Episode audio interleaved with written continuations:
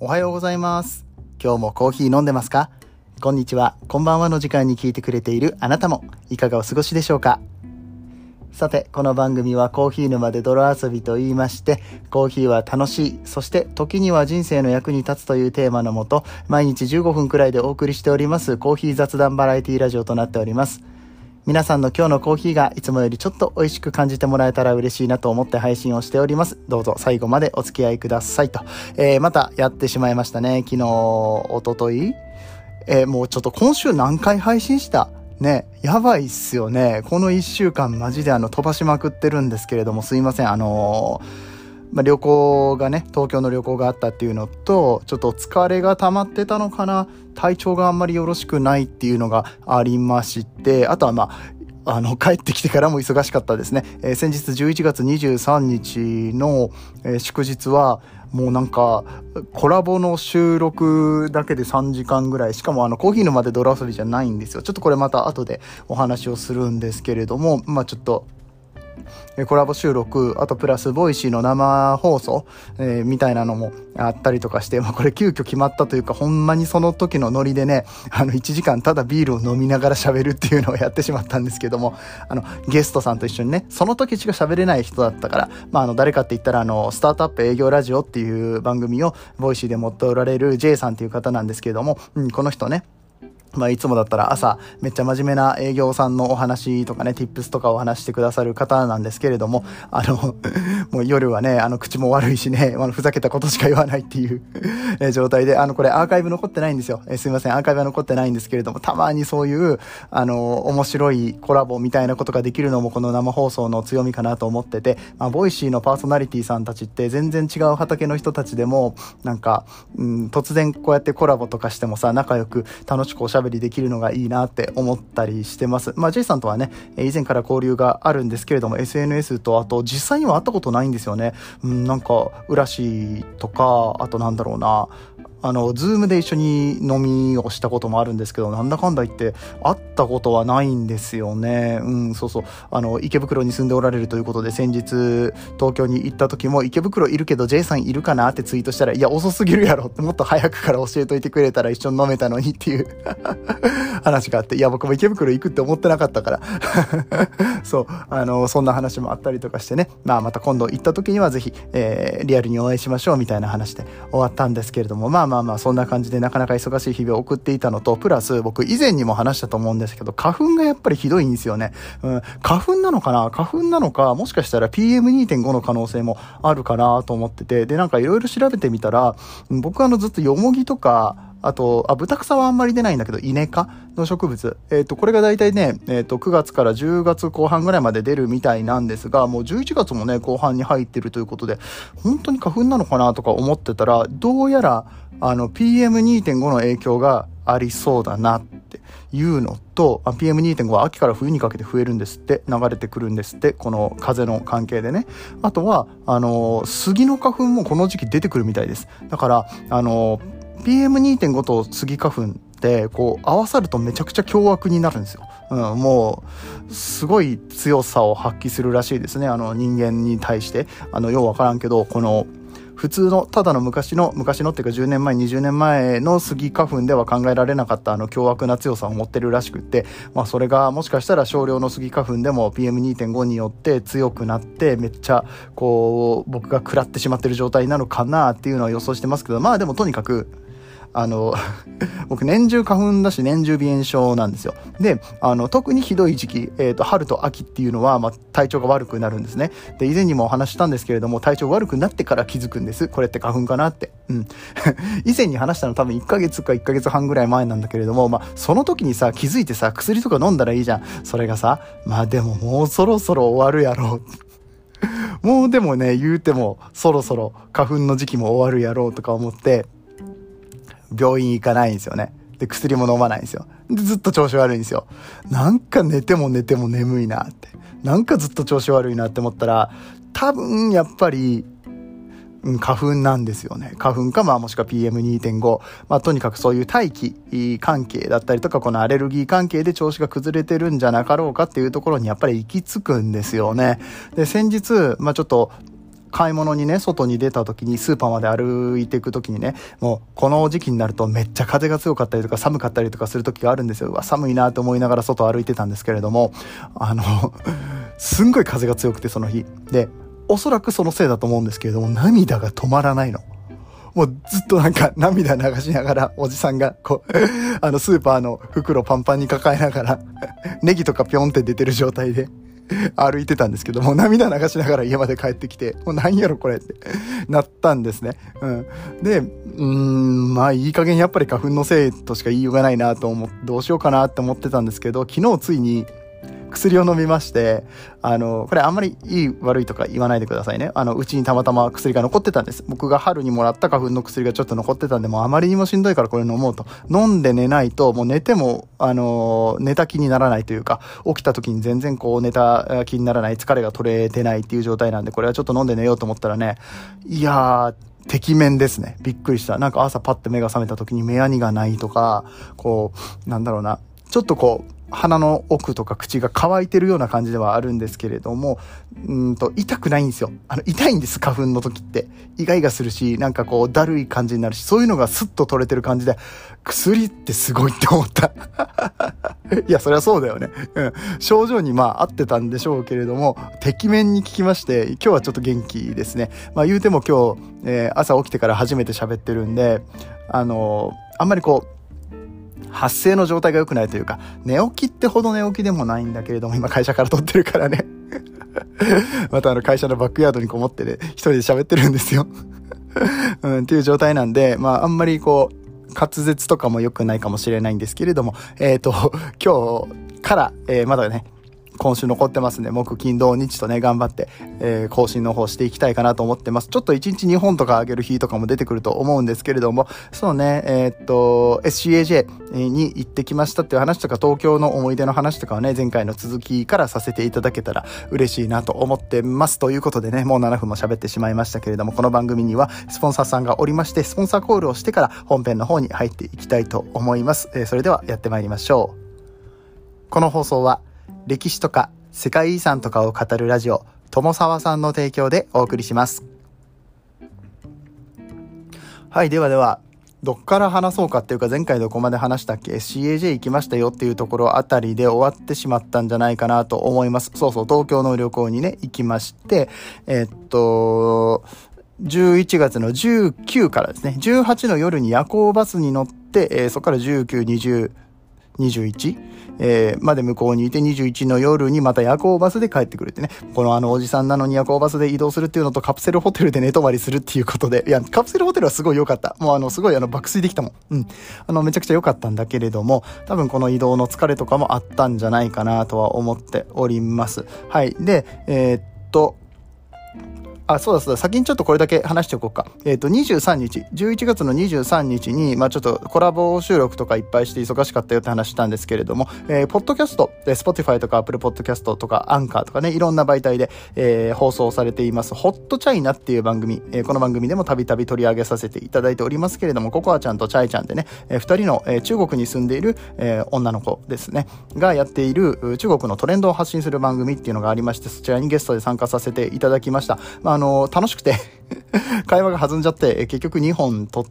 て、あ、そのほっとチャイナのゲストとして2本撮らせてもらって、その後 Voicy でも、えー、撮らせていただいたんで3本撮ったんですね。うん。だから、えー、っと、この3本を配信するんですけれども、今週末に、えー、っと、ほっとチャイナの方で配信があります。今週末じゃない、金曜日だ。もう明日だ。明日、明日配信があるんで、えっ、と、よかったらほっとチャイナね、えー、早めに検索していただいて、えー、ほっとするのほっとで、ひらがなでとですね。あとは全部カタカナでほっとチャイナになってます。この番組ね、登録しておいていただくと、明日、え僕が出演する回が放送されるかと思います。えその次の週にももう一回、それが配信されて、えそのすぐ後に、 Voicy で、えっと、今回収録した分を流そうかなって思ってる感じですね。えなので、ぜひぜひお楽しみにお待ちくださいと。はい。えー、で、えー、じゃあ戻ってまいりますよ。えー、昨日、昨日じゃなくて前回話したのは、うんと CAG に行きましたよの話で、えっ、ー、と、まず、朝一でレックコーヒーさんに行きましたと。うん、で、レックさんで、あの、ダテーラ農園のね、あの、芸者を飲んだんですよ。これがまためちゃくちゃうまくってね、えー、これから SCAJ、SCAJ っていう、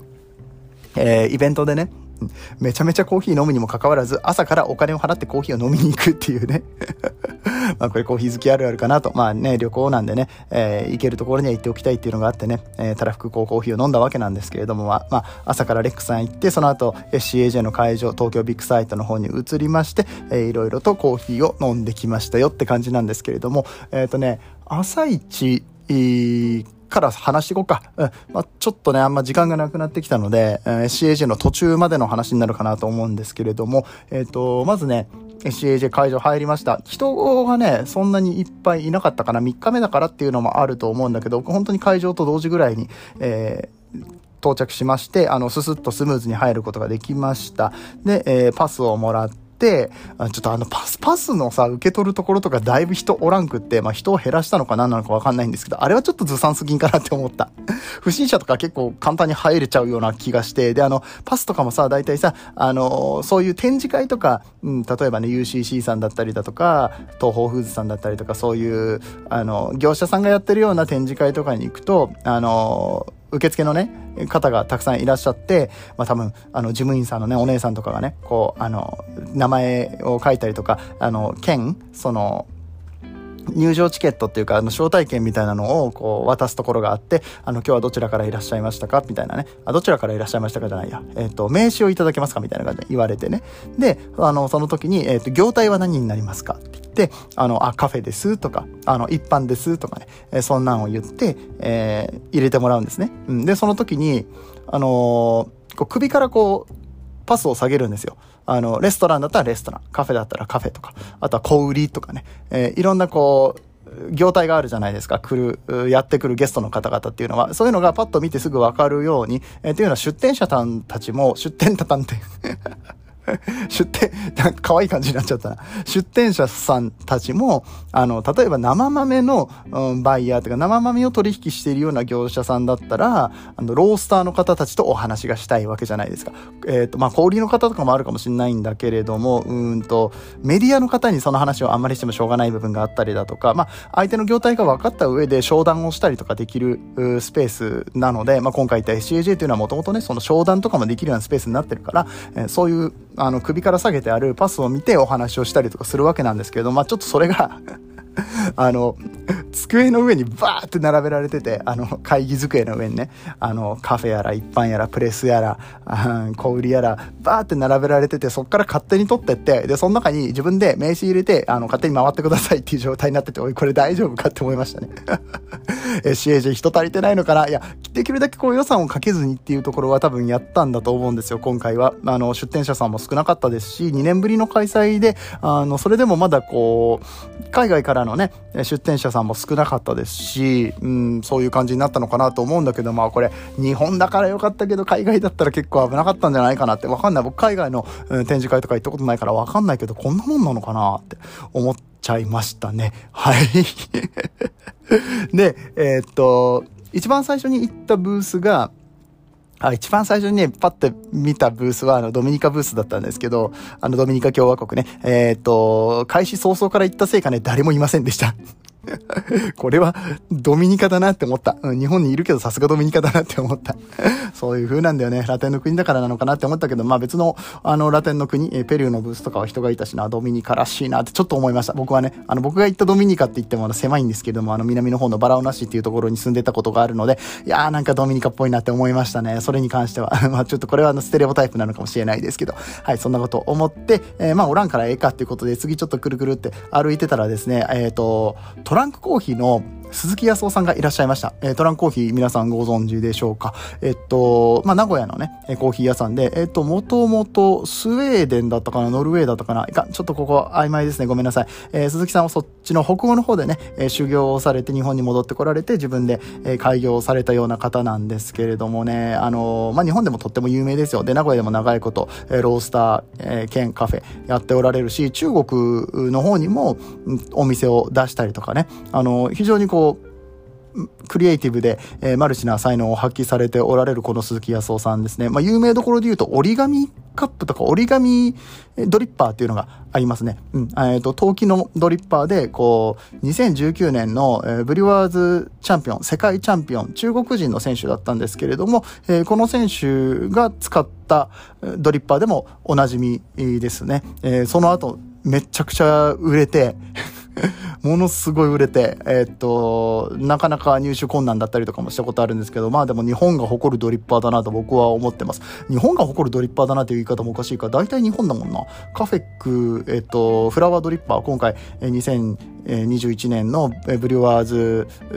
準チャンピオンですね。世界2位になった畠山大樹さんは、フラワードリッパーというドリッパー使ってますが、これも日本ですし、あとあの、ハリオの V60 ね、2016年のチャンピオンの勝谷哲さんが使ったドリッパーも日本製ですし、もうそうやって考えると日本ってやっぱすごいなっていうところはありますね。まあまあまあ、それは置いといて、そんなあの鈴木康夫さんとお話をすることができました。で、えっ、ー、と、鈴木さんはですね、